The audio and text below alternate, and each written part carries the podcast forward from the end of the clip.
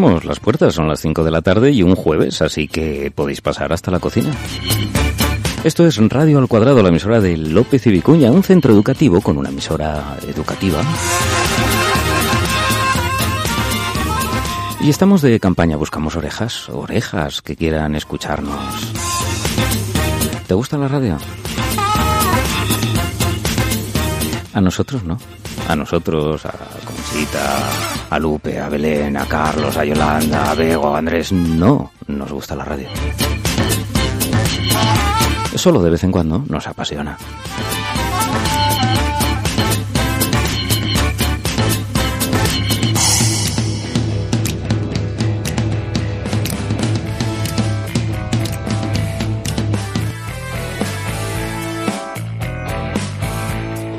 Amigo Carlos, eh, y hoy en una especie de búnker especial, ¿me recuerdas al niño de la burbuja? Ese que se metía en una burbujita para... estoy aislado un poco, ¿no? Estás un poquito... El del búnker no lo hemos perdido. No, te hemos puesto voz Ulibarri, como si estuvieras por una conexión telefónica de los años eh, 70. Me encanta. No, los 70 no eran tan avanzadas, ¿eh? Eh, bueno, es que estuve a punto de decir 50, Ahí 50, sí, con ahí aquellos sí. micrófonos de cinta que se llamaban. Carlos, yo creo que hasta un día como hoy, frío, para más señas, ¿no? Eh, Congelado estoy. A ver, si fuéramos sudafricanos, igual ahora mismo estábamos como para poner el abrigo, ¿no?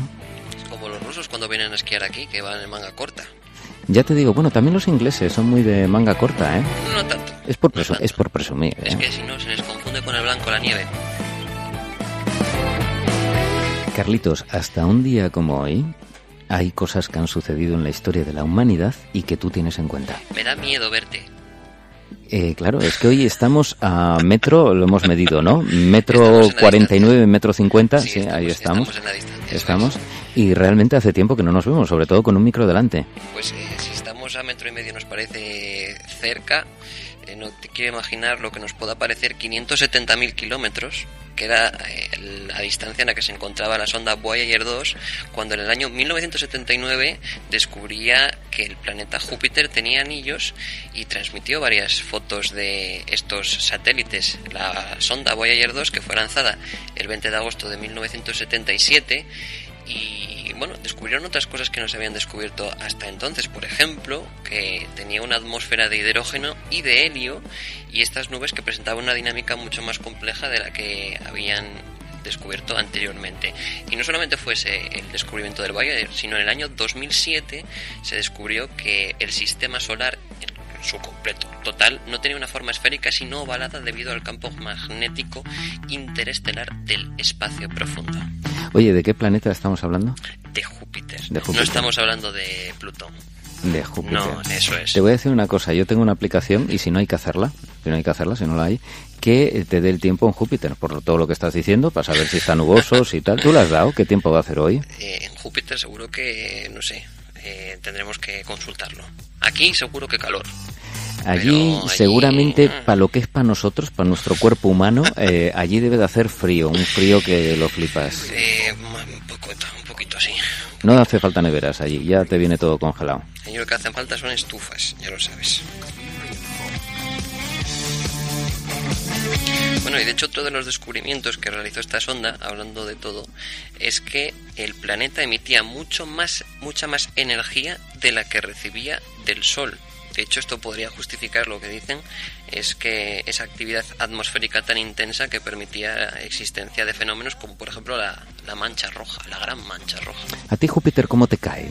¿Cómo, cómo ves tú a neutral, Júpiter? neutral, no, no me decanto. no. Es como Bien. Suiza, ¿no? Sí, Neutral. más o menos, sí, Eh. sí, sí, sí. Lo que, lo que es es grande. Júpiter otra cosa no será, pero grande es, ¿eh? Bueno, un cachito. Más que este estudio, sí. Eso le pondrían el nombre del rey de los dioses, ¿no? Sí, era Júpiter, ¿no? La mitología. Sí, Creo que, creo que sí. Ahí me Y Yo un confundo mucho los romanos, los griegos y luego ya me mezclas con Spider-Man, Batman y toda la nueva mitología. Bueno, es que hoy en las efemérides tenemos cosas romanas también, ¿eh? Hombre, es Ah, que que lo- tienen que ver con lo romano. los Que romanos, no lo parezca. extraterrestres. ¿Cómo es esta sensación de las efemérides en directo? Es raro, ¿eh? Pues es muy raro y fíjate que ya lo, hemos- lo tenemos hecho, ¿no? Pero es que uno, esta hora, si cerramos los ojos, nos veremos, ¿verdad, Lupe? En tu casa, ¿no? Donde te ponías a emitir, ¿sí o no? Pues sí, la verdad que estoy acordando del salón, del ordenador abierto delante, el TeamSpeak, todas las cosas esas que hacemos nosotros. Y que, y que ya lo tenías dominado, y mírate. ¿Y ahora? ¿Y, ahora qué? ¿Y ahora qué? Ahora, Lupe, no, no hace falta que presione la H. Claro, ya. Es una ventaja ineludible. Aquí estamos aprendiendo fenómenos de electroacústica, de sonorización, como por ejemplo la mascarilla. Oye, fíjate, en las mascarillas estas sanitarias, ¿verdad, Belén? Nos dicen muchas características, ¿no? De si entra el virus, si no entra, si sale. Pero, pero dan, dan en el prospecto los decibelios, cuántos decibelios quita de sonido, cuántas las frecuencias agudas, las graves. Yo creo que sí, ¿eh? que dan mucha información al respecto. Es que, para, la gente de la radio es fundamental, ¿eh? Sí, observo que la mascarilla, yo no sé si es por las gomas o qué, parece que se oye peor, ¿verdad? ¿No? Bueno, tiene que tirar de las orejas, quieras que no, ¿eh? Sabes que ahora hay que poner las mascarillas al revés una temporada para volver a poner las orejas en su sitio, ¿no? Anda, qué bueno, qué bueno. Pues con esa recomendación sanitaria de alcance, Carlos, que yo creo que también nosotros tenemos, cada vez que salgamos del estudio y quitemos los auriculares, hacer estiramiento de oreja. ¿eh? sí, porque queda planchada.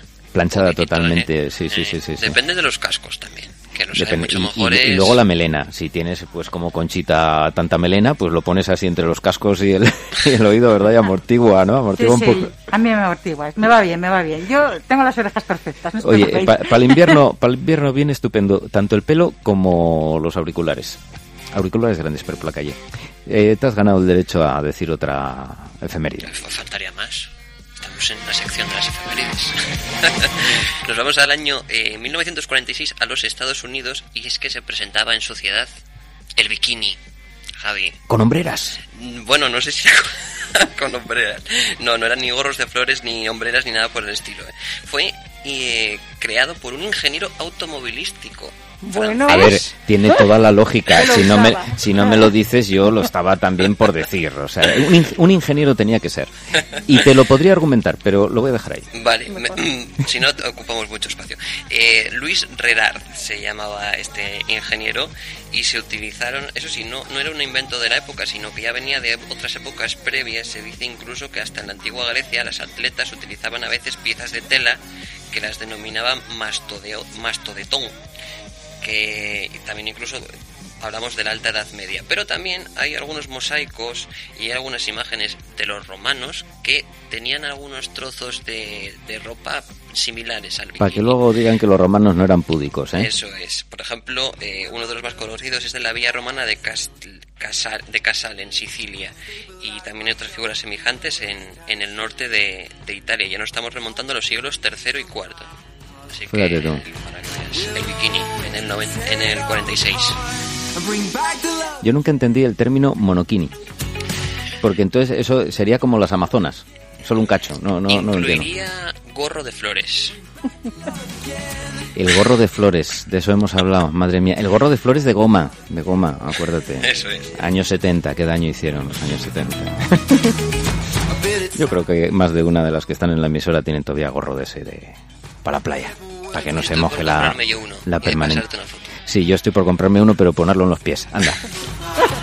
¿Tienes ofertas también de efemérides hoy? Porque estamos ya con las, con las rebajas. ¿Estamos en periodo rebajil o no? Todavía no ha llegado eso. ¿En efemérides? No, bueno, en general. En general, se han adelantado este año un poco. Un poquitín, ¿no? Pues venga, métenos ahí eh, una, una rebaja. Rebaja, a ver, tengo doble efeméride musical hoy. Dos por el precio de uno. Oye, pues nos ponemos serios. Venga. Me parece, me parece correcto. Vamos a caballo, ¿eh? Mira, algunos saca, algunos saca las pistolas así por arriba. Ay, este es el rey, este sí que es el rey. Eso es Elvis Presley que, eh, efemérides ahora de toda la semana, el 5 de julio de 1945 grababa su primera canción que es este que está sonando That's Alright. Ahí estaba Elvis Presley que había salido en otras efemérides, pero bueno, también si, entra, pues entra. Las efemérides es lo que tiene. Fíjate cuando estrenaron con algunos de los éxitos de, Elvis, eh, cuando los pusieron en las emisoras de radio y pedía a la gente, pero vuelve a ponerla. O sea, alguna emisora se pasó toda la noche poniendo el mismo tema de Elvis. Fíjate, yo creo que Elvis hubiera hecho el camino contrario a Michael Jackson. Él, él le encantaba todo lo negro, el sonido negro. ¿eh? Bueno, ah, bueno, pensé que decías la vestimenta. No, no, tampoco hubiera siempre hecho era- el Moonwalker, porque te voy a decir una cosa, tampoco estaba en los últimos años con la figura para...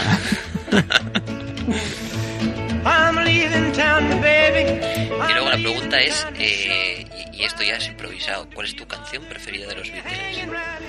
Uy, es que, me- mira, lo he pensado varias veces, porque no es la primera vez que me hacen esta pregunta. Ay, y tampoco me alegra que me la hagan.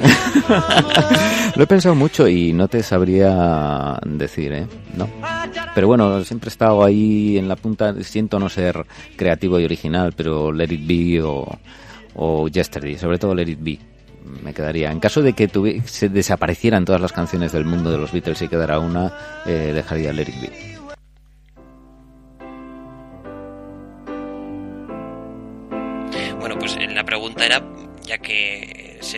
Se cumplían efemérides esta semana, del 6 de julio del 57, que se conocían por primera vez Paul McCartney y John Lennon, que luego serían futuros miembros de la banda de los Beatles, y eso también es otra de las efemérides musicales. Como no teníamos una canción específica, pues por eso te hice la pregunta, no por otra cosa.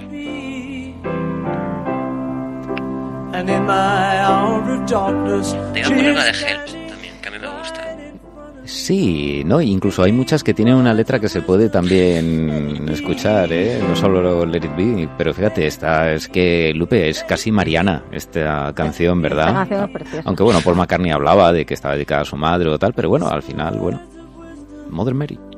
A mí si me hubieran preguntado también hubiera dicho que esta es la canción que más me gusta. No me han preguntado, pero bueno, aprovecho y lo digo. ahora. Perfectamente, aquí entra todo. A mí no me habéis preguntado, pero lo digo. Ese es el espíritu, claro que sí. Ay, ¿cómo sería? Eh, creo que se ha publicado un libro, podremos eh, traerlo a colación si acaso en el próximo Yo con estos pelos, la división cultural. Eh, que ¿Cómo sería el mundo sin los Beatles? Y ojo, que cambiarían cosas, ¿eh? Lo podemos asegurar. Abbey Road seguiría siendo una calle normal y corriente. Abbey Road, ¿y tú qué me lo recuerdas, compañero?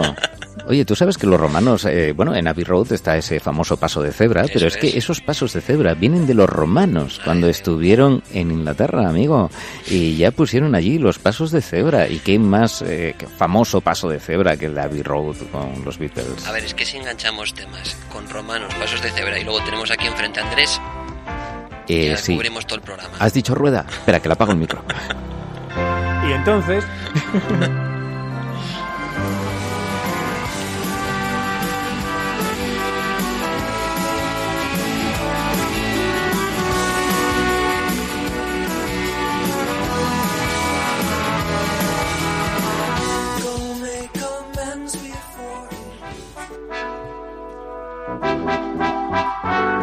¿Ves? Esto suena como si fuera el claxon de un coche, algo así. Y bueno, pues aquí tenemos a la persona que, que tiene más vida que un semáforo. Que un semáforo de cuatro colores, vamos a decir. Él es Andrés. Muy buenas tardes, Andrés. buenas tardes, ¿qué tal? An- Buenas tardes y desconfinadas tardes. eh, un día de, de calor. Eh, desconfinadas, embozadas tardes también, pero bueno. Vamos a subir el micro, Andrés, porque como está con la mascarilla, lo Eh, vemos eso, así. eso era lo que decía, Y embo- embozadas. hidroalcohólico, hay que decirlo, ¿eh? cumpliendo estrictamente con las eh, recomendaciones de las autoridades sanitarias. Ahora mismo soy la envidia de mi madre. Que había que hacerlo. El alcohol, el alcohol. Mira, luego decían que era malo el alcohol, Claro, ¿eh? claro. Eso ya me pone un poco ahí. Al final es lo que conserva. Pues es que lo has dicho tú, lo de tu madre, yo no sé. Mamá, estoy aquí rodeado de alcohol. Mucho alcohol. Oye, Andrés, nos traes un ranking hoy. Un ranking que, bueno, yo no sé si vamos a tener que usar la imaginación o no. Bueno, es un ranking, eh, te acuerdas que además, los oyentes acordarán, hemos inaugurado también muchas secciones dentro de esa radio en el búnker y teníamos también nuestra sección bizarra, como recordar aquella camiseta imperio o aquellos gorros que acabamos de hablar. ¿eh? Camiseta Y no Imperio. quiero, no quiero seguir por ahí. Confecciones eh, Eloína o algo así, vamos. y abanderado, ¿no? Ya sabes. Bueno, pues se me ocurrió mezclar, bueno, se me ocurrió no, nos vino muy bien mezclar un poquito las dos cosas, porque esto sería, por ejemplo, ese ranking de los platos españoles más raros a ojos de cualquier extranjero, ¿vale? Porque claro, no todo va a ser tan forzosamente exportable como el jamón, la paellita, es decir, hay otras cosas que cuando vienen los extranjeros por el verano, por cualquier época del año, pues les resulta Yo muy ya, estoy, extraños, yo ya ¿eh? estoy situado, ¿eh? lo digo por si quieres pasar ya al, al núcleo, al, al nudo. Porque no solamente para los extranjeros, ¿eh? sino para los españoles, como hemos podido ver antes. Los calzots, ¿eh? Xavi, ¿estás por ahí? Los calzots, creo que lo he pronunciado bien. el calzot, ya el nombre suena eso, a calzoncillo. Yo Sí. siento decírtelo, pero es así. Sí, sí, sí. Bueno, pero tiene un poco de idea, ¿eh? ahora que se me ocurre, porque claro, es una especie de cebolla, una cebolleta hecha a la brasa, que no es tan solamente ya la presencia que tiene, sino que incluso hay que desnudar esa primera capa de la cebolla, mezclarla, untarla estoy una haciendo salsa gesto, una ¿no? salsa espesa de color naranja y engullirla. ¿Os acordáis de aquel anuncio? Vamos a hacer publicidad, pero bueno, de aquellos espárragos, famosos espárragos que el, el propietario, bueno, digamos el presentador los engullía como un tragasables. Bueno, pues así hay que comerse el calzot. Culinariamente, Belén, ¿el calzot es interesante? Eh, Bueno, el calzot. Toda la comida es interesante. Toda. No, el calzot puede ser interesante, pero yo te digo, echa la brasa, espera, es que nunca. Sí, sí, sí, son brasas. Son brasas, sí. echa y brasa, tendrás que carboncito. quitártelo de afuera, porque ya sabes tú que la Ahí brasa está. es peligrosa para por la eso salud. Está, por eso está ese desnudar a lo Gilda un poco el calzot, porque hay que quitarle esa primera capita, por eso decíamos un poco haciendo broma, y luego ya te digo, se engulle igual se con y- Sí, ¿sí? Se unta y claro, te queda, les ponen unos baberos, ya sabes que además eso a los turistas les gusta mucho, que los entafarres, Sí. como decimos aquí, ¿no? Oye, pero vamos a ver si esto yo creo que lo comen en algunos momentos concretos y fiestas, ¿verdad? Eh, ahora en estas épocas. Claro, Sí. y digo yo, ¿y si es tan bueno, por qué no lo comen todo el año? No salen estos bichos de la tierra. Producción, Sí, seguramente, sí. ¿no? Eh, bueno, si es tan Son bu- temporada. Esto es como el Ferrero Rocher. Venga, ¿alguien lo ha probado aquí? ¿Alguien de la mesa ha probado los calzots? Yo no, pero tengo ganas porque Yo no, está no, no. buenísimo. Por eso yo le no preguntaremos a Xavi, que seguramente al ser poeta... Premio al entusiasmo desmedido y desbordado Ah, no. a Lupe. Yo también, yo también me uno, ¿eh? Yo es lo que sea las verduritas, genial. Vamos a por el segundo. Vamos, ya hemos hablado de hierba. Venga, cocodrilo. Bueno, pues el siguiente pues son nuestras manitas de cerdo. Y ahí dejo poco a la imaginación. Eso es lo que tiene mucha gelatina y tal, ¿no? Sí. Eso sí que debe ser sano, ¿no? Sí, Sí, pezuñita, mucho colágeno, pero no es para la cara, ¿eh? Lo- no, te lo- no coges la salsa y te la echas por la cara, ¿no? Porque es- además está caliente. Es lo mismo que las manos del ministro. Eh, sí, también los llaman así, manos de ministro. No sé por qué, pero bueno. No han especificado cartera, ¿vale? Ministro, ministra, es decir, no hay ningún pequeño ningún problema, ¿eh? Manitas de- Manitas de de cerdo. cerdo. Pero insisto, no solamente, como hemos visto las expresiones, nuestros oyentes no pueden vernos, pero alguna algún mohín se ha dejado ver a través de las máscaras, ¿no? El que lo ha comido dice que está muy rico. A Lali, A ver, los cerdos le mani- encanta, ¿eh? manitas, manitas, no acaba en pezuña la pata Ya de sabéis los que del- cerdo se aprovecha todo, Sí, ¿no? sí. Menos los andares. Sí, ¿Eh? creo que van a hacer proyección de sombra y se la y podrás comértela. Sí. Bueno, yo creo que realmente eso venía de, eh, del cerdo me gusta todo hasta, los andares. Hasta los andares. Es que se come hasta el rabillo, tú imagínate. Y la oreja, la oreja, es una cosa Bueno, un poco rara. de esta- eh, hemos hablado de estos platos, eh, nuestros oyentes veganos que tampoco, si quieren apagarlo, Mira, yo creo que hasta no aquí, eh, nada, hasta ¿eh? aquí los extranjeros comen de todo esto y cosas peores. Venga, te tira. Lamprea cocida. Eso ya es, eso Bueno. es horroroso. Eso no hay cosa, no hay Ni a los bicho extranjeros más ni a los feo. españoles. ¿Pero qué es la lamprea? La lamprea es un, No es un pez muy parecido a una anguila, es una anguila de mayor tamaño, mayor grosor, que su éxito estriba en cocinarla en su propia sangre. Es un poco gore. Ay, Dios mío. No, ¿Vale? pero, pero a ver, el bicho eh, eh, Sí. vivo es horroroso. eh, De y- hecho, y lleno de de dientes. hecho, en Juego de Tronos desecharon hacer un personaje porque no se lo creería la gente. Con Fíjate, esas fíjate que, que esto que es muy de los gallegos y tal, bueno, los Sí, gallegos, eh, sí. como a nosotros, les gusta mucho comer. Es un Lo que pasa es que gallego, ellos, sí. a diferencia, no sé si porque allí llueve mucho, igual que en Asturias, siempre que hacen una fiesta de comida, siempre ponen una carpa blanca y comen dentro de la carpa, que mira que no tendrán sitios más Mm. guapos, pero bueno, es así. Y la fiesta que siempre ponen por la televisión de lo de la lamprea, mete miedo para el cuerpo, ¿eh? Porque ya si la carpa no es guapa, o sea, lo- comer ese bicho ahí, Y luego me queda al suelo, porque lógicamente se salpica, se trocea como buenamente se puede, porque el trasiego de los platos de plástico ya sabéis lo que pasa, ¿no? Pero bueno, no en albariño, ribeiro, mezclado puede que esté A ver, bien. ese bicho es feo y cocinado sigue siendo feo. Ahora que sabrá bien, no lo sé. Muchas espinas debe tener, te lo digo. Venga. Eh, no, no, no, precisamente no tiene. ¿Es no. pescado de roca o Es no? pescado, es pescado de roca. Sí. Bueno, Es otro. una, una anguila, ¿no? Sí, es una anguilita, muchos dientes. Hemos hablado de, estamos hablando de Cataluña, volvemos a Es- es, Cataluña. totalmente alien, Carlos. La lamprea es un alien. Volvemos a Cataluña y vamos a la escalivada. Oh, es una rico, escalivada rico. que está muy rica porque esto, bueno, ¿a quién no le gusta la berenjena, el pimiento, la cebolla y el tomate? Hombre, seguramente a los extranjeros también. Está muy rico tú. El problema... Ah, no, o sea, se me sale italiano. vaya. sí, prácticamente porque he dicho la bandera de Italia, claro, sí, ¿no? Pimiento verde, tomate y la cebolla. Su sabor es apetitoso, lo que pasa es que la presencia de cómo se prepara esa presentación también a la brasa y un poquito plancha, todo así un poquito mezclado, hace que... Mortecino, mortecino. Efectivamente, ¿no? Sí. Pero está riquísimo. Desde aquí destacamos que ahí sí que me apunto y sí que la he comido, ¿vale? Vamos a un plato reciamente castellano, las migas. Bueno, pues son migas, ¿no? buenísimo. Bueno, claro, depende, es- depende de quién las haga, Lupe, ya sabes, ¿no?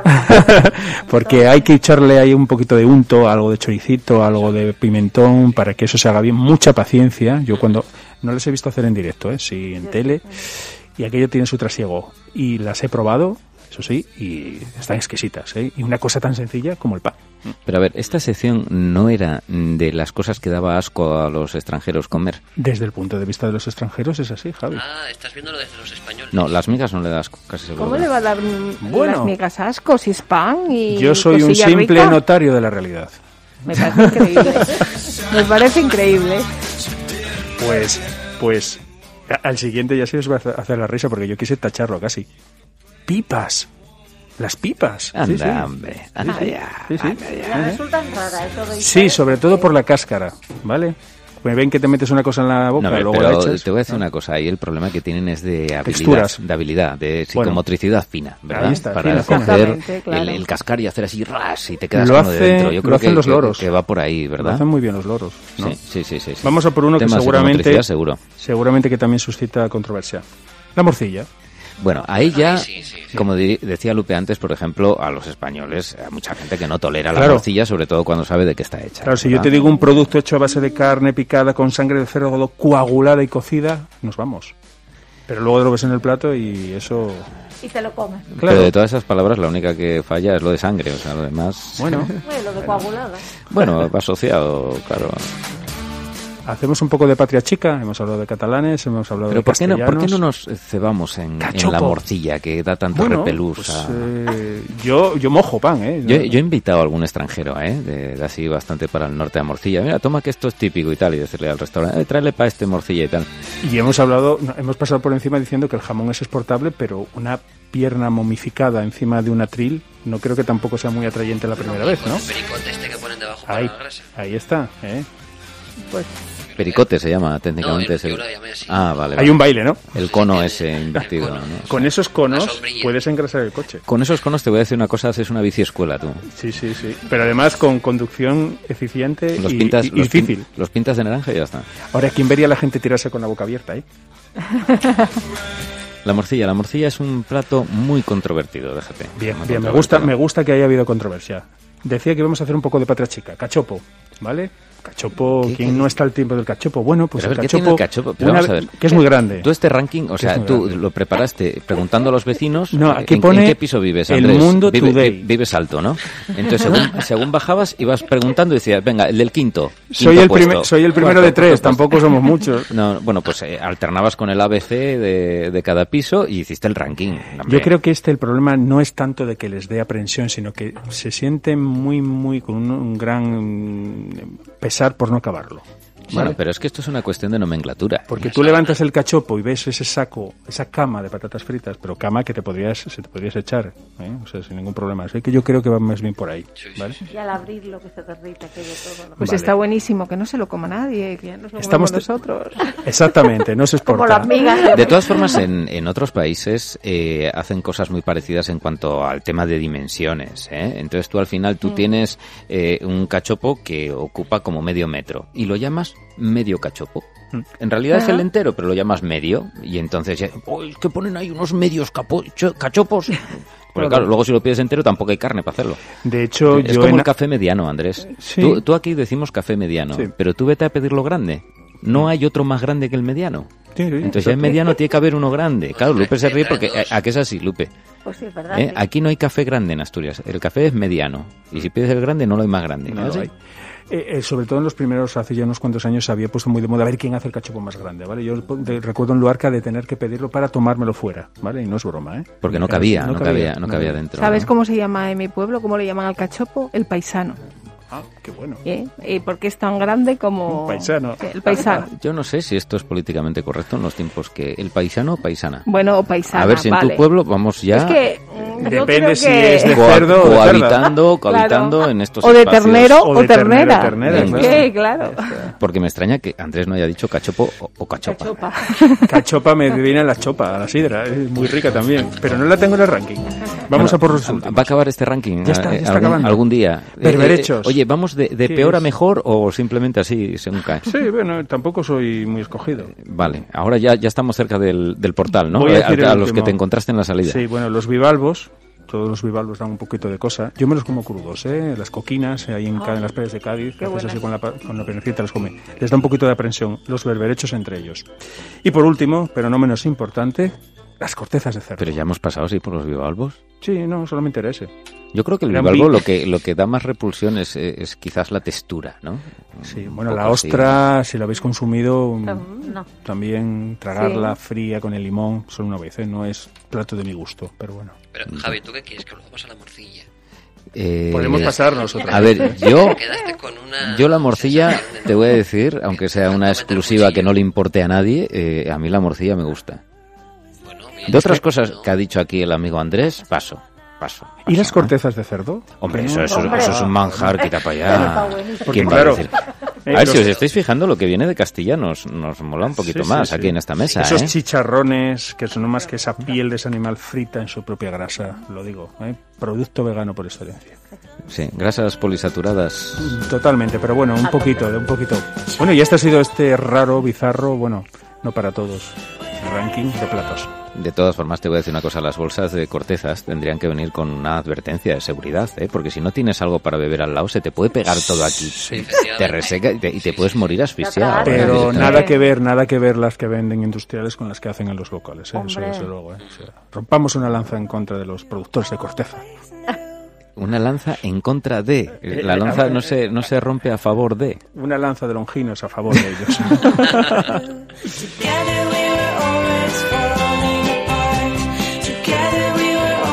Oye, pues dale las gracias a tus vecinos. Ahora cuando suba con el tupper, toma. Tú haces, tú haces también, o, o vía teléfono, ¿no? Como el CIS.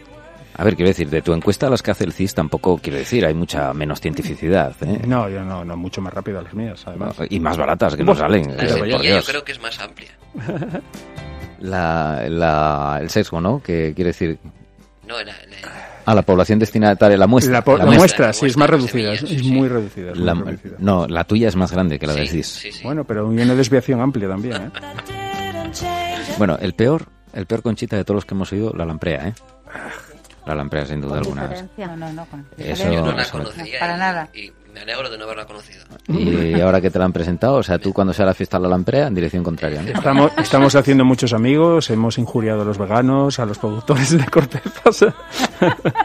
no nos van a suscribir más. ¿eh? No, pero si de las cortezas hemos dicho que están bien, luego, hombre, siempre hay... A ver, habrá alguno que las haga en vivo, Andrés, y que las haga Sí, mal. sí. También. Y, por ejemplo, me acuerdo una vez que pasé muy por debajo de una, de una puerta, muy justito, muy justito, y salió para hacer corteza. Mira, yo tengo un amigo que cuando va a comer por ahí le dicen que entre los postres hay tarta de queso, siempre dice, ¿es casera? Entonces, si es casera, la toma y si no, no. Claro, pero es que yo creo que, yo le digo, ¿por qué no preguntas quién la ha hecho? Y, y- y si te ha dicho, pregunta el nombre del cocinero, de la cocinera, cómo es su Todos- vida, su todos- currículum. todos los claro, postres de Porque los- depende quién la haga. Todos los postres de los menús del día, por lo menos en Asturias, son caseros. O sea, los polvos están revueltos en un techo. O sea, están bajo techo. Y con esta puya de alcance y totalmente cierta, hay que reconocerlo. ¿verdad? Tampoco vamos a poder ir a tomar el menú ¿Alguna vez has preguntado si la tarta de queso no es casera y te han dicho que no? Eh, Lo voy a decir rápido, no, no lo he dicho, lo voy a decir rápido. No es casera, ¿verdad? Sí.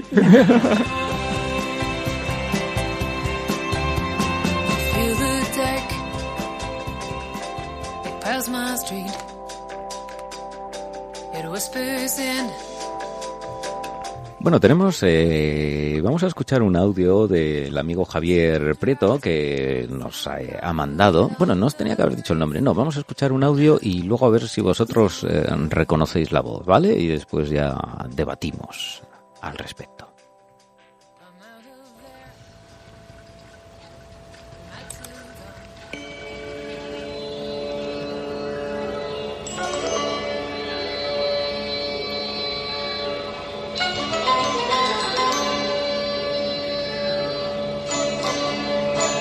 ¿Qué os suena la musiquilla?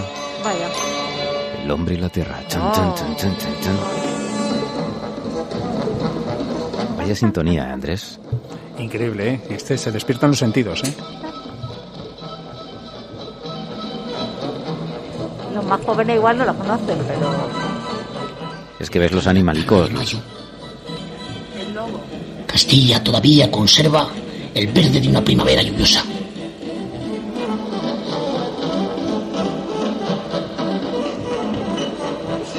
La mezcla de los distintos cultivos ofrece un cromatismo digno de la paleta del mejor pintor.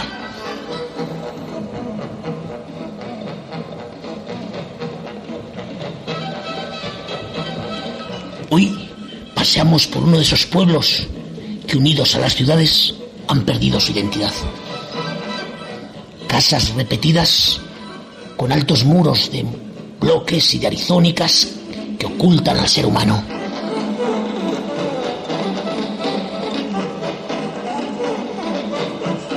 Resto lo hacen los cristales tintados de sus coches cuando salen de sus garajes. La puerta automática se cierra suavemente.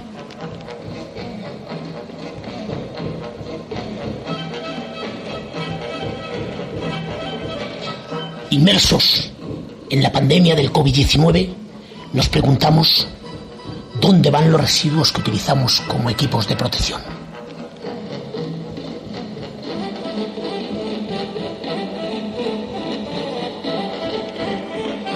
Los guantes, hablamos de las mascarillas y lo podemos ver. Algunos están por el suelo.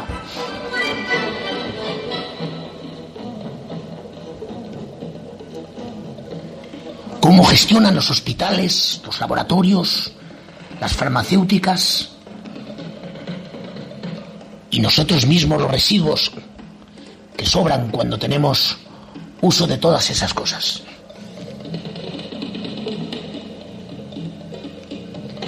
El hombre, el ser humano, por prevenir que la tierra no se contamine con todo ese material que nosotros desechamos?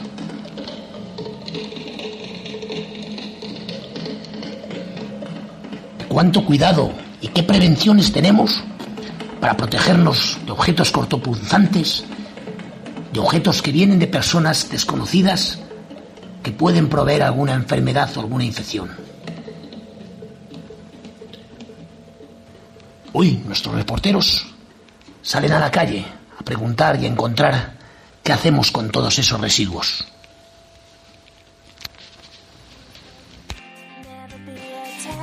Bueno, pues eh, para los más antiguos del lugar, bueno, la voz es muy parecida, ¿no? A la que era del gran Félix. Yo creo que en una época muchísimos no había imitador que no imitara la voz de Félix, ¿verdad? Lo que pasa es que era tan particular, tan especial, ¿no?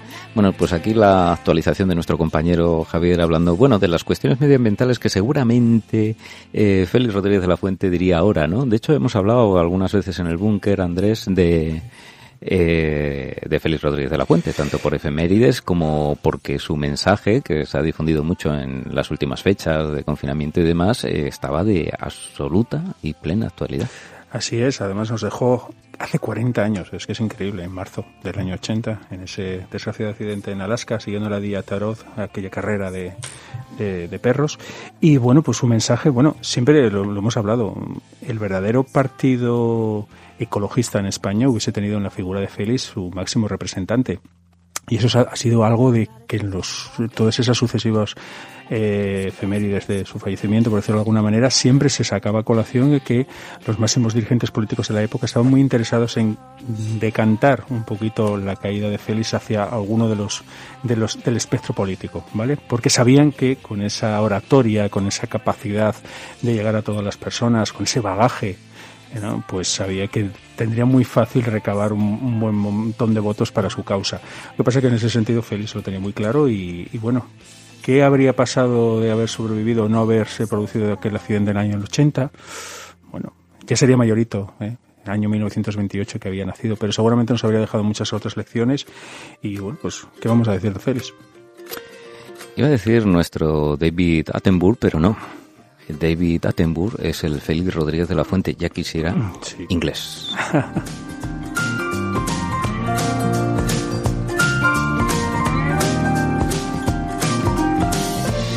Ay, el caso es que, bueno, nuestra civilización sin plástico sería muy complicada, ¿eh?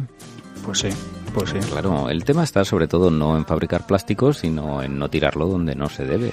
Y el origen de esos plásticos, es decir, que cada vez el plástico sea de un origen pues lo menos lo menos dañino y que su porcentaje de recuperación sea el máximo posible, eso está acuerdo. Y, y sobre todo pues ese, ese uso masivo. Pero claro, estamos ahora precisamente en una época en la que no es precisamente la que menos plástico hemos estado usando. Pero bueno, es coyuntural, ¿no? Ya sabes, como decían en la película Master and Commander, hay que buscar el mal menor. Menor, eso. Ay, la civilización del plástico. Estaba la edad de piedra, la edad de oro, de los metales, la de plástico. Dentro de 2.000, 3.000 años harán una prospección, imagínate los, los arqueólogos de la época lo que sacarán de ahí, ¿eh? Madre mía. Tenemos que dejar algo por ahí enterrado, Lupe, por si acaso lo Ay, encuentran. sí, pero que no dejemos tanta porquería, porque es que desde luego esos sitios que se ven esos vertederos donde la gente echa un poco de Buah. todo en mitad de una carretera o no sé, la verdad es que da una impresión. Este año sacaron un documental que se veía eso como va- se va acumulando la basura y al final es que tú vives en medio de la basura hasta que te coma, ¿no? Pero fíjate, yo cuando era pequeño, seguro que recordáis que había muchos vertederos de esto a la vuelta de una curva, ¿no? Eh, en todas las ciudades había varios, ¿no? A las afueras de los pueblos eh, y ahora no. Hace muchísimo tiempo que Asturias y me imagino que gran parte de España o toda España está exenta de ese tipo de vertederos y además ahí está el Semprona, por ejemplo, para perseguir esas prácticas. Yo creo que hemos cambiado mucho. Yo me he encontrado en riachuelos de montaña una lavadora. Inodoros era muy común ver, lavadoras. Que, mira tú, que subirla hasta allí. eh, o se caería de un helicóptero. Si esa nevera hablara. Yo te digo. Si hubiese caído de un helicóptero, no creo que hubieses distinguido si era una lavadora o no. Igual la confundía con un lavavajillas. O con, una, o con una nevera. A lo mejor era un inodoro. Hombre, realmente el de Occidente, el plástico que acaba en el mar, tiene que ser por mala praxis. ¿eh? Bueno, y Porque- se vio un vídeo en, en Instagram hace no mucho de una persona que estaba buceando en las proximidades de, no sé si era de Mallorca, y estaba todo lleno de microplásticos. Que no, No, es pero mito, eso está ¿eh? todo claro, pero, es que esos son muchos años, ¿eh? muchos años. Claro, pero tú, a ti te dicen plástico en el mar, pero tú no lo ves realmente. Tú no, no ves un vídeo in situ y sí que realmente impresionaba porque estaba todo. Y además, no solamente eso, sino el agua sucia. Parecía, no sé, parecía como si hubiese niebla dentro del agua. No. Hay, sí que, hay que saber dónde poner los pies a remojo, Carlos. Eh, Él lo sabía dónde estaba. pero de hecho, hizo el vídeo a propósito, pero sí que impresiona. Impresiona bastante. Hay que tener- estar concienciados con eso. Yo creo y que además ahora tendría... con, con todos los residuos que se están generando con el plástico, exactamente, ahora tenemos más incremento de esos residuos, pero el plástico ya forma parte de nuestra dieta. Sí, el sí. director del Museo de los Calamares, que también lleva el, bueno, ya no, ya no existe desgraciadamente el museo, pero tiene un pequeño parque de la naturaleza, el Parque de la Vida en Villuir, cerca de Otur, en Cudillero, muy- muy interesante. del área, pues estuve varias veces en sus charlas, muy ameno, muy didáctico, y decía, sacaba un botecito en plena de la charla con unos microbolitas y decía, bueno, pues esto es lo que una familia media española consume de plásticos cada dos años o cada año, claro, te quedas Terrible. increíble, ¿no? Y, Bueno, pero no eso también cuando te dicen la cantidad de litros que consumimos cada persona al año de leche, también te quedas alucinado, ¿eh? O sea, las cantidades... Sí, pero cuando lo ves en una magnitud, ¿no? Claro, Es que claro. maleable, ¿no? Que puedes decir, bueno, de todas formas, mira, con tema de los guantes, mascarillas, yo no he visto ninguna directriz del gobierno ni ninguna señal que diga que lo puedes tirar en el parking al lado del coche. No, ni en el y suelo, en ni en los el parque. parkings Claro. de supermercados, en muchos sitios hay zonas llenas de guantes y de mascarillas. Y eso no lo dice ninguna directriz. Y eso no es la fábrica que lo ha fabricado, eso es el que ha tirado el guante ahí. Entonces no vamos a echar la, la culpa, a ver, hay determinadas ONGs o, o publicidad que se hace que echan la culpa al que fabrica la cosa. Bueno, no lo sé, no lo sé, pero me parece que no está en la obligación de cada uno el tirarlo justo ahí para que sea basura. Exactamente. Y en los parques también he visto yo mascarillas. Yo creo que, que durante el confinamiento la naturaleza estaba tomando zonas eh, que, donde antes no estaba latente y ahora en cuanto hemos salido lo que está tomando zonas son las mascarillas y guantes que vamos dejando nosotros. Que a ver, vez. que alguna se te puede volar. Y es normal, se te vuela, pues ya está. Pero tantas, claro, Pero al final en, no. en los parkings además, claro, el, el propio viento va haciendo los remolinos y van acumulándose en una zona. Entonces hablamos de muchísimo. Así que no echemos la culpa. Cada uno tiene su responsabilidad. ¿eh? Y vamos a hacer un botellón en contra de, de la polución y contaminación. Siempre les Y luego lo dejamos todo sembrado. ¿eh? Siempre les achacamos a las empresas que existe esa responsabilidad social corporativa, pero cada uno de nosotros tenemos esa responsabilidad social individual, ¿no? A la hora de decir, oye, pues lo que dices, una se me puede caer, pero una cada hora no. es imposible.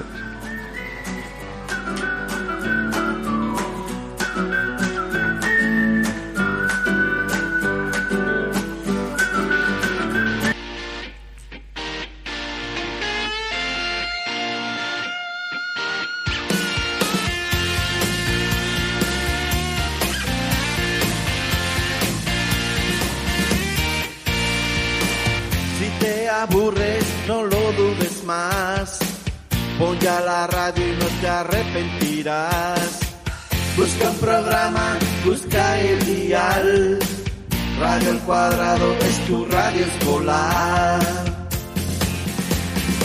Radio, radio al cuadrado. Radio, radio al cuadrado. Radio, radio al cuadrado. Radio, radio al cuadrado.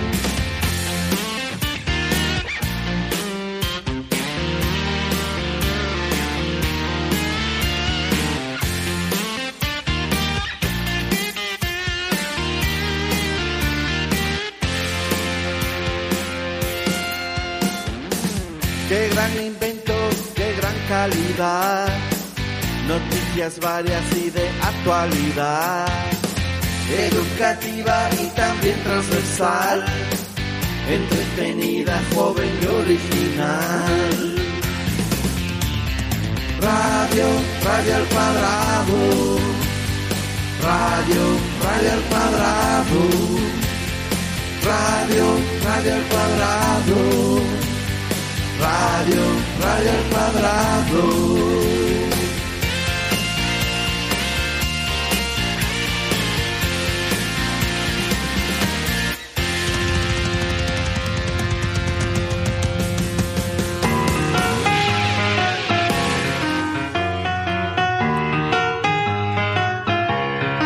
Y es que nos gusta el rock, Carlos, eh, por eso tenemos una sintonía hecha, es profesor aquí por el maestro. Mira, mola esto de decir a los músicos, compositores maestro, el maestro Alberto. Aunque, aunque igual quedaba más potente si dijéramos Albertini. Pues bueno, no, Luego maestro, maestro. pero luego explicaremos por qué lo ponemos en italiano. O Albertowski también. Pues. Eh, No, pero nos toca No. italiano hoy, Lupe. Ah, vale, vale. vale. ¿A que sí?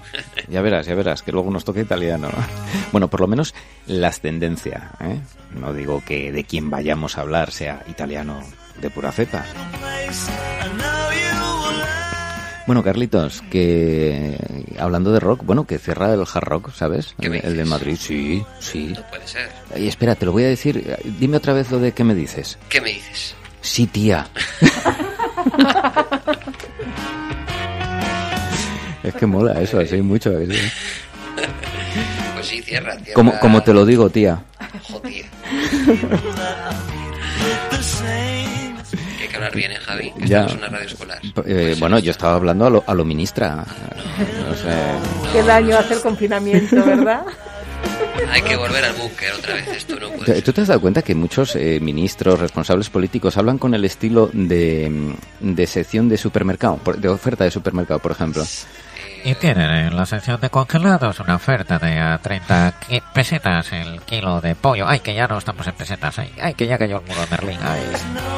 Sí, es un poco el estilo este, ¿no? Menos nasal, si quieres, pero muy, muy así, de oferta, no sé. Pues como te lo digo, tío, eh, que cierra el Hard Rock, ¿no? De Madrid. Bueno, es que creo que acaba, igual lo vuelven a abrir, ¿no? Pero en otro sitio. Sí, acabará el, el- bueno, el contrato ¿no? que tenían en ese edificio en la Plaza de Colón, eh, pero ya han dicho ¿eh? el, el propietario del Hard Rock a nivel mundial que abrirán, pero en otro emplazamiento. La verdad es que antes había solo en Madrid y Barcelona, ahora los hay como setas. En Málaga Sí, también hay. Lo hay en Málaga, También en Mallorca, en, En Marbella, Sevilla. en Sevilla, En Sevilla, es que ahora, a ver, te cuesta un pico conocer todos los Hard Rocks. en Tenerife Claro. y en Valencia. Claro, es que hay ciudades por ahí que estáis diciendo que yo he ido antes de que hubiera hard rock. ¿Ahora qué? ¿Que tengo que volver? Claro, En, hombre, en- por en supuesto. Varsovia también lo Ya me hay. estáis poniendo deberes. Bueno, y en Nubledo. En Obredo están estudiándolo. Mira, me, me pones un correo al señor ese responsable que has dicho y le dices que, que, a Sí. ver, si ellos están en los sitios más míticos, más característicos, más singulares, vamos a decir, tiene que haber uno en Nubledo. Lo van a poner al lado del pilar de la A8, que pasa por ahí el viaducto. Ahí al lado. Oye, porque te voy a decir una cosa. Eh, tú imagínate, tú no te comprarías una camiseta que pusiera Hard Rock Nubledo. No, lo sé, no sé si se pueden personalizar, Igual- yo creo que sí. ¿eh? Eh, yo creo que no, pero bueno, en cualquier caso, si lo hubiera, tendría que haberla, ¿no? Yo ya que- sabes que además las camisetas del sabes- Hard Rock no se pueden comprar por internet, tienes Que- que ir al sitio Claro, te regalo una si quieres. No una, do- dos te regalo. de Nubledo. De no Nubledo. tendríamos que poner Nuplain. ¿Cuántas dices, eh, O- Carlos? No, Oye, en, en- asturiano. no Cloudy, Cloudy. Hard Rock Parecido, Cloudy. parecido, parecido. No sé, yo, es- yo es por dar ideas, ¿eh? Bueno, Además hay una estación de tren, te voy a decir. Sí, O sea, tú no, te- no, tú sí te- está muy bien comunicado. Tú te coges Claro. el, el Renfe, claro, y, y tú te paras en la estación de Nubledo. ¿Por qué? Por ir al Hard Rock. Quiero decir, son líneas de negocio, No, ¿no? no, totalmente. Yo Oye, lo pondría. ¿y, quién, ¿Y quién lo inauguraría? Porque en el año 94 en Madrid fue eh, Chuck Berry el que inauguró el Hard Rock. El ¿Quién? alcalde de Corbera. Joaquín, Joaquín, Joaquín Pisán, Joaquín Pichán. por ejemplo, No, sí. no, te vas muy arriba. Pues te voy a decir, gran tipo, ¿eh? Joaquín Pisán, muy majo el tío, ¿eh? Y hace No muchas cosas solidarias y esa, ¿eh?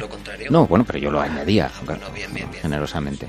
Correcto. Pues yo no sé quién podría ser, pero podemos abrir un, un debate. Sí, a ver, lo primero es contactar con este hombre y hacer la propuesta, decirle Tú que está bien comunicado, que hay una autopista, que hay, Eh, que hay la necesidad se la creamos rápidamente, eso no hay ningún problema. Efectivamente. Hombre, si hay autopistas... Vacas hay también para La, la suministrar. incorporación más empinada del mundo. Ujú. Está bien alto el acueducto que pasa por ahí, el viaducto. El viaducto, bueno, un ascensor para coches, no, no sé. A ver, que soluciones tiene que haber. A ver, te vas por la vieja, te vas por la vieja. Sí, yo la asesoraría por la vieja, sí. Más- Más bucólico. Sí, Mar, tienes unas vistas muy buenas, tienes al lado a la Dupont, precioso. Ujú. Vistas. Internacional. Bueno, pues motivo de más, es también americana, ¿no? Contaminación ambiental, lo tiene todo, absolutamente. Sí, sí, sí. Tenemos a todos los oyentes buscando a Nobledo en el Google Maps.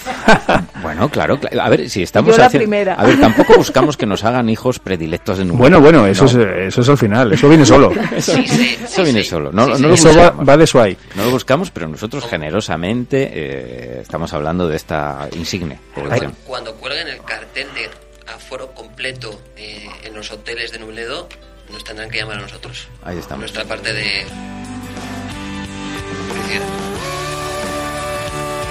Ay, Bueno, pues es hablábamos que del el- rock, rock café, no es por nada, pero... Sí, bueno, el rock and roll, el rock and roll que, oye, por cierto, eh, guitarras, el, símbolo del hard rock es una guitarra eléctrica. Oye, se ha vendido una guitarra eléctrica de Kurt Cobain eh, por un pico, eh, me han dicho. Eh, por uno o por varios, 6 millones de dólares eh, ha desembolsado un empresario australiano por eh, la guitarra que utilizó Kurt Cobain, el líder de Nirvana, que eh, ofreció su concierto de acústico en el año 1993 en el MTV Unplugged. Unplugged. Queda muy bien así. Yo eso de desenchufado, yo lo veo, eh, ¿qué tenían? ¿Velas? ¿No tenían luces? Bueno, no tendrían amplificadores, me imagino. Bueno, pues, eh, ¿cuánto, ¿cuánta pasta dijiste? Eh, 6 millones de dólares. La darían Joder. afinada, ¿eh? ¿eh? La darían afinada. A mí me dan el 10% de eso y tan contento. Pues 6 millones me parecen pocos. Uno Ahí, cero. Uy. 1-0, Andrés, muy bien. El primer gol del desconfinamiento, ¿eh? Oye, ¿y qué te digo yo? ¿Qué tipo de guitarra es? Eh, acusaba a Kurt Cobain. No sabemos. Eh, unas... Una Les Paul. mm, No sé cómo decirte por la foto, la verdad, ahora mismo. Con seis cuerdas, vale.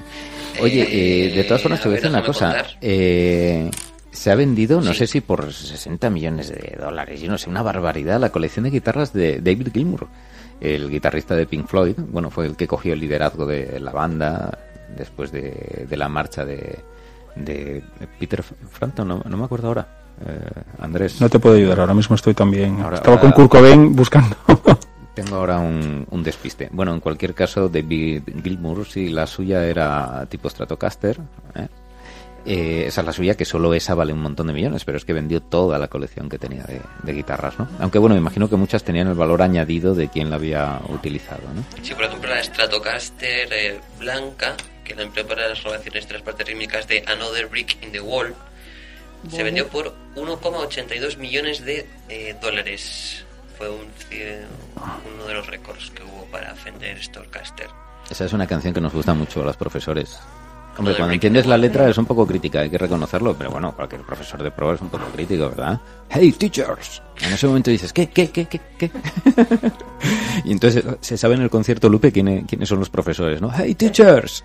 Y luego ya dice, dejad a los chavales solos, anda, dejadlos, dejadlos. No, yo no era, ¿eh? yo preguntaba, preguntaba nada más. Oye, Carlitos, eh, compañeros, compañeras, que sabéis, eh, hace poco hablábamos de que se le había concedido el premio Príncipe de Asturias compartido. Vamos a hablar solo de una parte de ese premio, que era Morricone. Eso es. De ahí, de ahí estaba lo del en el- ascendente italiano, por eso decíamos el Albertini. bueno, pues Ennio. Ennio Morricone con 90 años por ahí, ¿no? 91, puede 91. ser. 91 años, mal contados y bien peinados. Pues resulta que, que murió hace unos días. Y bueno, vamos a escuchar un poquito de, del amigo Morricone.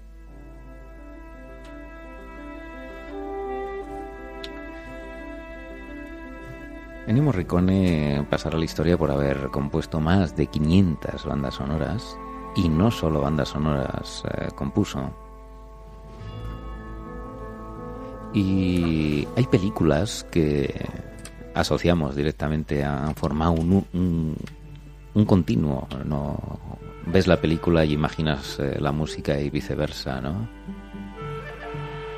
Te ¿Qué- retrotrae rápidamente, ¿eh? ¿Qué te viene a la cabeza ahora, Andrés? Paisaje árido, mucho calor, un poncho, una brizna de hierba en la boca y un Col 45 bien cargado en la cadera derecha. Y una frase cada 20 segundos. Pero mucho cruce de miradas. Peliculón, ¿eh? ¿Sabes que se puede visitar el cementerio? Ya han Mm, hecho San un- una especie de especie de crowdfunding o así para Sí, sí, porque sí. había una asociación de amigos para Desenterrando San Gil. Muy bueno, sí, pues hace 4 o 5 añitos y ahora es visitable totalmente. Hace poco una amiga me mandaba fotos de ahí, justo al lado de las, Eso de las queda, lápidas. queda para tu tierra, para la de Lupe, No, ¿para dónde queda en eso? Burgos. En Burgos. En Burgos. Una pedanía de buena, Burgos. buena morcilla. Te iba a decir yo eso. Ahí está. Seguramente Clint Eastwood se llevó varias cajas.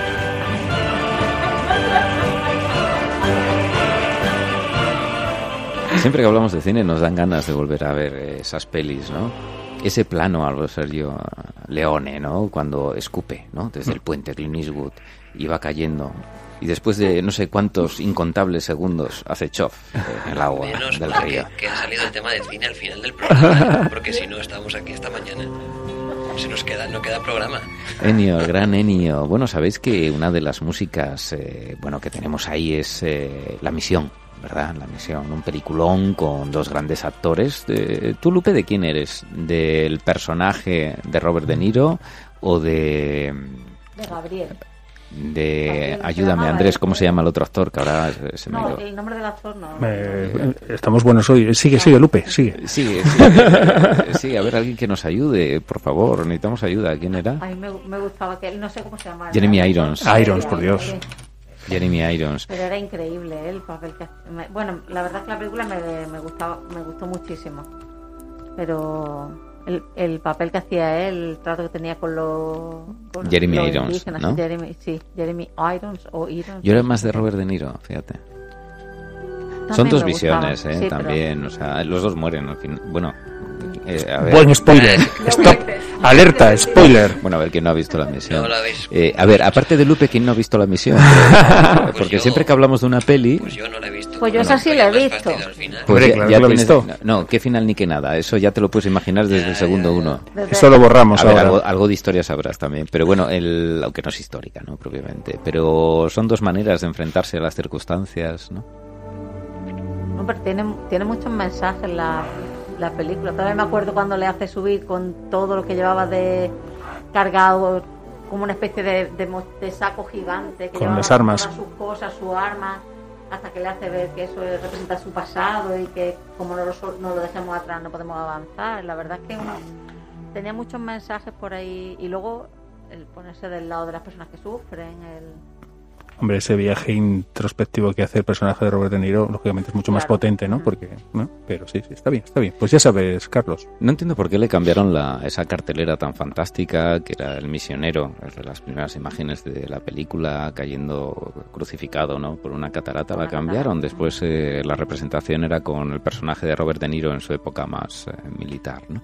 Pero bueno, en cualquier caso, esta música, no sé si sabéis que Ennio Morricone, en una entrevista hace, hace un tiempo, le preguntaban por, por esta banda sonora y dijo que él no llegó a saber cuando se la encargaron que primero habían picado en la puerta de Leonard Bernstein, otro gigante, absolutamente gigante.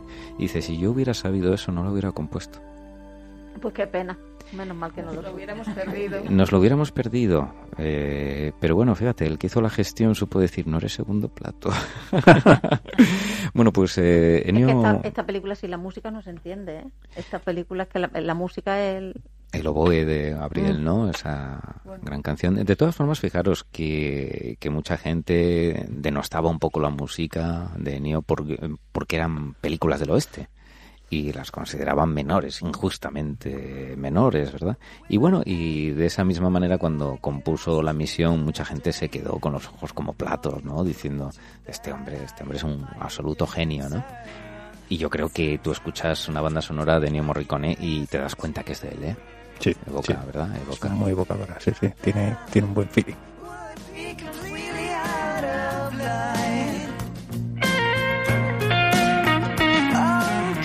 Yo no sé qué tienen estos días de julio por la tarde, Consolito, que parecen viernes, sea el día que sea, ¿no te parece? Sí, sí, tenemos ya un cuerpecito de finde. Hay estas cosas de... ¿Cuándo vais al cine vosotros? ¿Los viernes, los sábados? ¿Tenéis un día? Mm, Yo con la familia solo sábado. Soy bastante clásico por bueno, el tema. Pero me gusta ir, si no, cualquier día. Cualquier día es bueno. Claro, ¿cómo no celebrar cualquier día? Decir, mira, me voy Cualquier al día. cine, ¿no? Y ahora hace falta revitalizar también un poquito el cine, que han estado también, como todos los sectores, un poquito achuchados. Así que bueno, buen Ahora es- momento. Ahora es el tiempo del autocine. Eso, Eso mm, muy bien, muy bien. En inclusión. Ujú. Nubledo, hay autocine Nubledo. Por ejemplo, Pues por ejemplo, habría que habría que valorarlo. Pues Esto- yo casi lo movería antes que el hard rock. Yo fíjate. también. Yo soy más. Hay un buen cine, O los dos a la vez. Al lado uno del otro.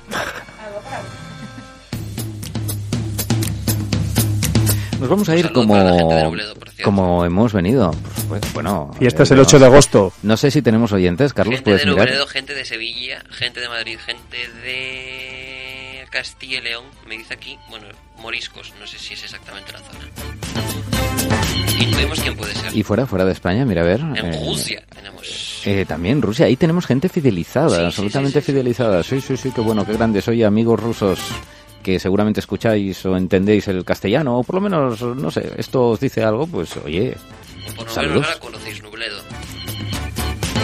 Exactamente. Amigos, nos vamos a ir yendo, bueno, os seguiremos acompañando los jueves de este julio, de una manera u otra, eh, a la plancha, al ajillo, ¿verdad, Belén? De alguna de las múltiples maneras culinarias, culinearemos un- A la- otro- a la- unos programas, ¿no? A la brasa. Eh, a la- yo soy más del ajillo. ¿Tú no te gusta el café al ajillo? Pues no, lo estoy dejando. Tú eres más de la plancha, ¿eh? Café a la plancha. Planchita, planchita, ahora planchita. Eh, si se puede mojar, sí. De- deja hoyuelos. Eh, en cocina se hizo hoyuelos cuando salen, ¿no? Las gotitas de aceite, ¿no? En un líquido o algo así, ¿no? Se hizo hoyuelos. Lupe, nos escucharás y conectarás desde Málaga, ¿no? Pues claro, sí. Oye, ¿cuál es el plato típico de Málaga? Ahora en verano. El helado, el helado de nata. ¿Qué La- puede haber más típico? ¿Qué puede haber más típico? Y, y un plato que está muy bien hacer, como lo hacen, un espeto ahí, con el Ay, calorcito. Una sardinita a la brasa. Madre. Y el, y el Qué valor. Y el salmonejo. ¿Por qué la gente se empeña en decir salmorejo si es salmonejo? No, Eh, te- que sí, todo el mundo sabe que esto viene del conejo, salmonejo. Em, Salmón, conejo. todo el mundo, todo lo- el mundo de Nobledo. Lo bates, a ver, lo bates bien y te sale la, la pulpa esta del salmonejo, le echas los tropezones de pan y... Es sueco, el plato es sueco, creo. Es que os veo a veces un poco despistados. Helado de salmonejo.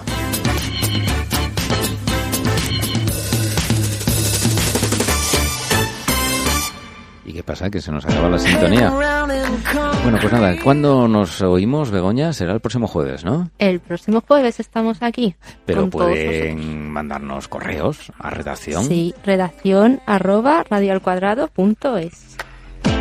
Y también pueden mandarnos cosas a nuestro WhatsApp al 657-393-171. ¿Y qué más nos quedan? Eh, visitar la página web, www.radioalcuadrado.es. pasarse por RMI Gijón Educación. Eso es. Que Puedes la- desde Radio al Cuadrado también. Efectivamente, y desde RMI Gijón pueden entrar a Radio al Cuadrado. También son, son como la propiedad bionívoca. Conmutativa. Y desde el Conmutativa. Facebook también. Y desde el Facebook, colegio, exactamente. Todo, todo, todo. Y desde la página web del colegio puedes entrar al Facebook. Y desde la página de la radio puedes entrar a la del colegio y luego a la del Facebook. Y desde el Facebook. Y a Robledo. Todas Este, este es se un mundo contratado. Bueno, amigos, nos iremos, eh, nos vamos hoy con un oyente más que tenemos en el mundo, que es Mía. Eh, nuestro compañero Xavi que dice yo por la audiencia lo que sea y ha puesto tanto empeño, tanto entusiasmo, tantas ganas que ha dicho pues un oyente más para Radio al Cuadrado así que le damos la bienvenida a esta nueva oyente. Felicidades. Felicidades. Un abrazo. Ahí nos vamos, será el jueves. Hasta luego amigos.